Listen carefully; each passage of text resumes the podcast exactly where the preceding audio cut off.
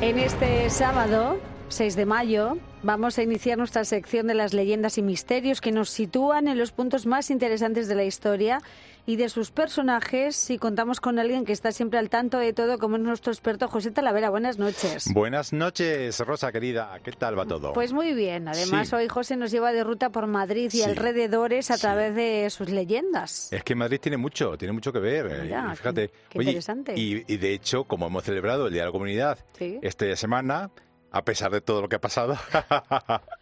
Ha estado muy entretenido. Ha estado muy entretenido. Pero bueno, hay que decir que cada uno se ha puesto en su sitio y ya está. Efectivamente. Mm, bueno, pues por eso digo que es un momento perfecto para hablar de Madrid. Bueno, pues antes vamos a contar de dónde vienen algunas expresiones que utilizamos muy habitualmente, pero que desconocemos su origen.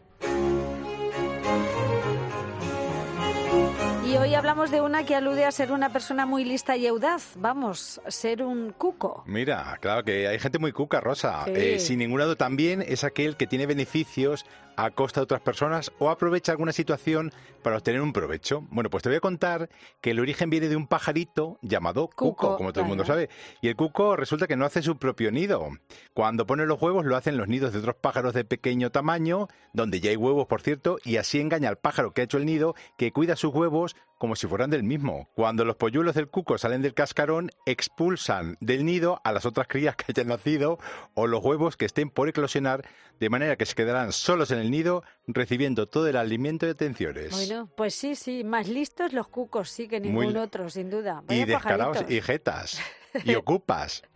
De todo un poco. De todo un poco. Bueno, eh, vamos a hablar ahora de Madrid, de la capital y de la región, porque efectivamente hay tantos lugares importantes en esta zona de España que es difícil elegir, José. Pues la verdad es que Madrid y algunas zonas de la Sierra Madrileña tienen un encanto especial, hay que decirlo, con una gran cantidad de leyendas y misterios que vamos a repasar, bueno, pues en este momento. En la capital madrileña empezamos.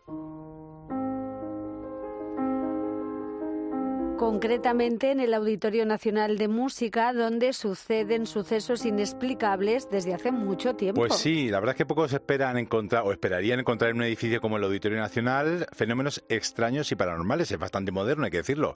Pero estos se manifiestan en su interior y siembran de inquietud y terror las jornadas laborales de los empleados Rosa que realizan su labor en el interior. Ah, sí, pero actualmente también. Sí, sí, sí. Bueno, cuentan cómo los objetos en su interior cobran vida, se mueven solos, de sombras errantes rosa que se pasean por los pasillos del edificio, de sonidos inquietantes también que perturban la tranquilidad y armonía del lugar y no es un trombón o una trompeta, cosas distintas. Un testigo ha narrado o decía que llegaron a hacer informes en los que contaban las cosas que están pasando. Y hacer rondas en pareja, supongo, por los pasillos por si acaso, ¿no? Claro, la gente que pasa miedo. De hecho, en el vestíbulo principal, en el de la entrada, las macetas se movían solas y algunas puertas se abrían y cerraban sin que nadie las tocase, Rosa. Los fenómenos ocurrían por la noche cuando hacían la ronda y por eso de ahí el miedo, ¿no? E incluso dejaban una grabadora encendida, pues se registraban sonidos tales como aplausos y susurros sin que hubiera ningún espectáculo en ese momento. Y en otras ocasiones también ha habido experiencias en las que una fuerza desconocida impedía salir de despachos o habitaciones empujando la puerta sin permitir que se abriera. Bueno, el edificio del Auditorio Nacional de Música tiene cuatro pisos y el fenómeno de Casa Encantada creo que se extiende por, por todos, incluyendo sí, los sí, Sí, bueno, hay un lugar especialmente activo, hay que decirlo, caliente, digamos, el despacho del coordinador en la tercera planta. Se dice que todo aquel que lo ha ocupado ha tenido problemas y los más sensibles han sentido presencias negativas pues que les llegan a afectar en el ánimo, ¿no? También se asegura que un vidente estuvo allí para realizar una limpieza espiritual en el edificio, pero fue inservible, no valió para nada. Pues los fenómenos han seguido, han seguido adelante y de hecho siguen todavía. Bueno, bueno, bueno. Esto en el Auditorio Nacional de Música. Nos vamos a otro punto caliente, como dice José de la Ciudad.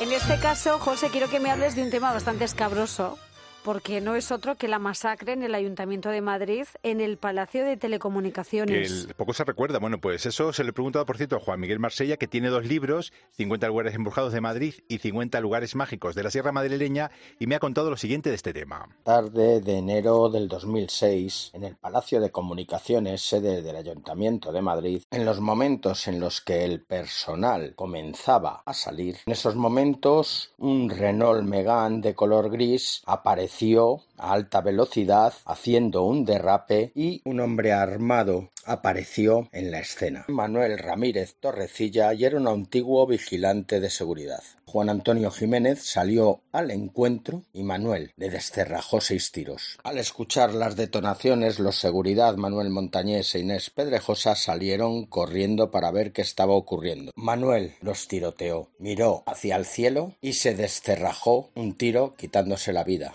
Bueno, pues Rosa, desde entonces el personal del ayuntamiento, algunos algún personal, ha sentido ciertas presencias extrañas y otro tipo de fenomenología de poltergeist de alto calibre, aunque ya sucedían algunas cosas antes. Desde luego, qué suceso más espantoso. Sí, sí, ¿eh? sí, la verdad que fue terrible, en ese, bueno, y muy renombrado en su momento. Sí, sí, sí, sí. Bueno, pues también le he preguntado por otro tema que tiene que ver con la Sierra Madrileña Rosa, que son los misterios de la Laguna Grande de Peñalara, y me ha explicado lo siguiente. Se cuentan que diferentes extrañas criaturas deben habitar en su interior. Antiguos pastores contaban que cuando su ganado iban a beber a esa laguna, extrañamente desaparecían. Los actuales pastores que merodean por allí siguen diciendo que por la zona se escuchan bramidos de animales, lamentos y gritos. De todas formas, hay una historia de una pastorcilla del lago que había que desapareció de repente y desde entonces se forma un islote en medio con su forma, que si lo ves, dicen que da suerte. Nunca lo he visto. ¿Pero tú has ido? A la Laguna Grande de Peñalara sí. Toma ya, pues. Nunca me he bañado, ya te digo que no lo pienso hacer. Pero tienes que ver por la noche, Rosa. Porque desconocía, por supuesto, todo lo que me estás contando, que es una barbaridad. Pues ya sabes, si te quieres bañar, bueno. Eh, nos vamos a la zona de la sierra. Donde ocurrió una tragedia muy llamativa conocida como la del niño Pedrín. Sí, bueno, pues Pedrín era un monaguillo del monasterio de San Lorenzo del Escorial, de ocho años, no regresó a casa una tarde tras haber salido para ayudar en la ceremonia litúrgica, como tantas veces hacía. Bueno, pues su familia, amigos, vecinos, rastrearon las inmediaciones del camino hasta el monasterio, pero debido a la nieve espesa que cubre el lugar en invierno, pues no obtuvieron ningún resultado. Bueno, el niño se había desvanecido sin dejar rastro. Bueno, se dice que eso ocurrió el 25 de diciembre de 1892.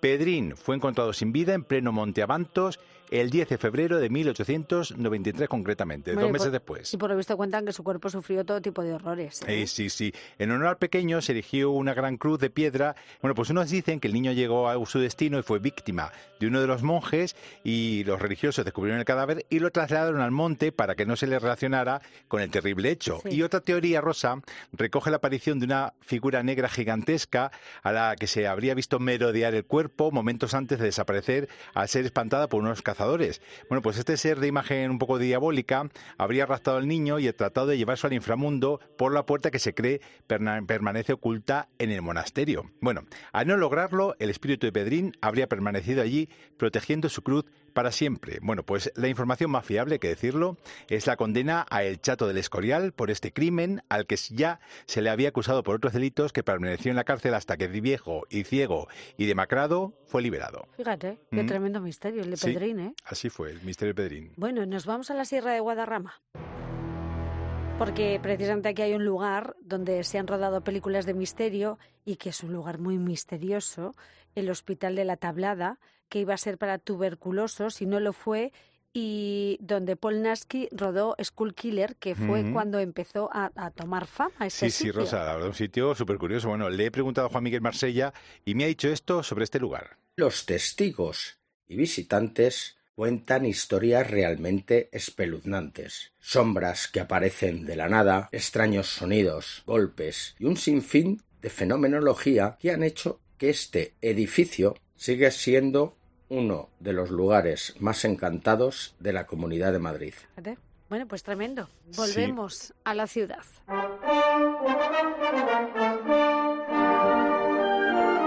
Porque también aquí en la calle Conde Duque hay un lugar conocido como la Casa del Duende, con un relato, José, también fantasmagórico. Bueno, pues este es el nombre por el que se conoce la mansión de la calle Conde Duque, esquina con la de Duque de Liria. Bueno, en la planta baja de este edificio, cada madrugada había hombres embozados que apostaban grandes sumas de dinero en juegos de cartas. Vamos, eran jugadores de cartas. Una noche, una gran disputa, de pronto, Rosa, aparece un pequeño hombrecillo allí, en la sala, poniendo silencio con una voz profunda y grave. Nadie entendía cómo había entrado, ya que solo se podía acceder cuando se decía una señal que se había concertado, ¿no? El duende desapareció y el bullicio continuó. Después, una docena de enanos armados irrumpió en la sala apagando las luces y golpeando a los que allí estaban reunidos hasta hacerlos marchar. Bueno, pues la casa fue cerrada y años después fue comprada por la marquesa de las Hormazas. Un día, mientras decoraba sus estancias, los hombrecillos volvieron a aparecer. La mujer, aterrada completamente por estas apariciones, decidió venderla. ¿Qué te parece? Pues increíble. El siguiente dueño fue un canónigo de Jaén. Bueno, pues espérate que un día escribió una carta al obispo en la que le decía que él no había conseguido un libro que le pedía y se le apareció un duendecillo con ese mismo libro. Fíjate curioso. También él decidió marcharse. Bueno, pues ante el temor que suscitaban estos hombres, se decidió hacer una procesión en la casa y rociarla con agua bendita. Bueno, los duendes fueron llamados para que aparecieran, pero no dieron señales de vida. Bueno, pues los vecinos de la villa saquearon la casa y después la incendiaron. Pues años después, nueve enanos aparecieron entre los escombros de una trampilla que había muy disimulada en el piso bajo. Y no eran otra cosa que falsificadores de moneda se determinó en el momento. O sea, nada de enanos. Falsificadores en toda regla. Falsificadores según se contó, ¿eh? Sencillamente sorprendentes todos estos misterios de Madrid, a la que ciudad y comunidad que volveremos porque hay muchos más. Ahora vamos a conocer en un minuto de cultura la vida, milagros o misterios más llamativos de algunos de los personajes, momentos o lugares más importantes de la historia.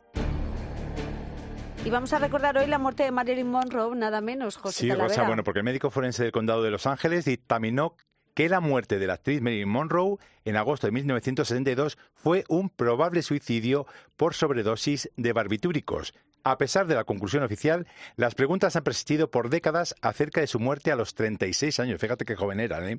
Lo que ha alimentado estas teorías de conspiración son las discrepancias sobre la hora en que fue descubierto el cuerpo, la desaparición de sus órganos internos en la morgue porque desaparecieron los órganos internos rosa y su relación con el presidente JFK Kennedy y su hermano Robert F. Kennedy, así como también predomina la teoría que pudo ser el crimen organizado quien se encargó de acabar con ella. Bueno, pues también la Monroe, que el mundo vio no era la verdadera Norma Jean Baker, ella no era una rubia tonta, hay que decirlo, sino una morena bien instruida e inteligente, de acuerdo a aquellos que la conocían bastante bien, Rosa. Pues aquí tenemos otro tremendo misterio de la, de la historia, sin resolver. Sin resolver y no se resolverá nunca, por supuesto. Bueno, pues José Talavera, gracias por contarnos esto y por hablarnos de los misterios de Madrid, que son siempre tan interesantes. Pues un beso muy grande para todos. Chao, Rosa. Hasta la semana que viene, José Talavera, gracias.